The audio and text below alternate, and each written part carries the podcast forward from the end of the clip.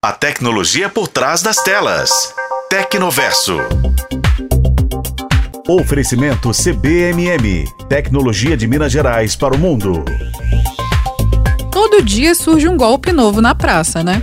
É aquilo que a gente sempre diz: o ser humano não tem um segundo de paz. Mas quais são os principais golpes? E quem são as vítimas desses golpes? Pois bem, uma pesquisa sobre golpes realizada pelas empresas OLX, Alome, e Carros, Itaú, Único, Ru e Zup apontou o perfil de quem está no alvo dos criminosos em Minas Gerais.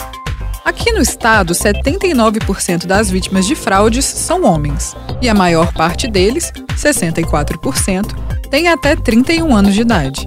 O estudo analisou dados do mercado digital brasileiro, incluindo sites, apps e contas digitais, de janeiro a setembro de 2023, em uma base de cerca de 20 milhões de contas abertas em plataformas online e 150 milhões de dispositivos cadastrados, entre celulares, tablets e computadores. O levantamento revelou que os principais golpes sofridos pelos mineiros são, nessa ordem, o falso pagamento, com 43%, a falsa venda, com 30%, e a invasão de contas, que fica com 25% do total.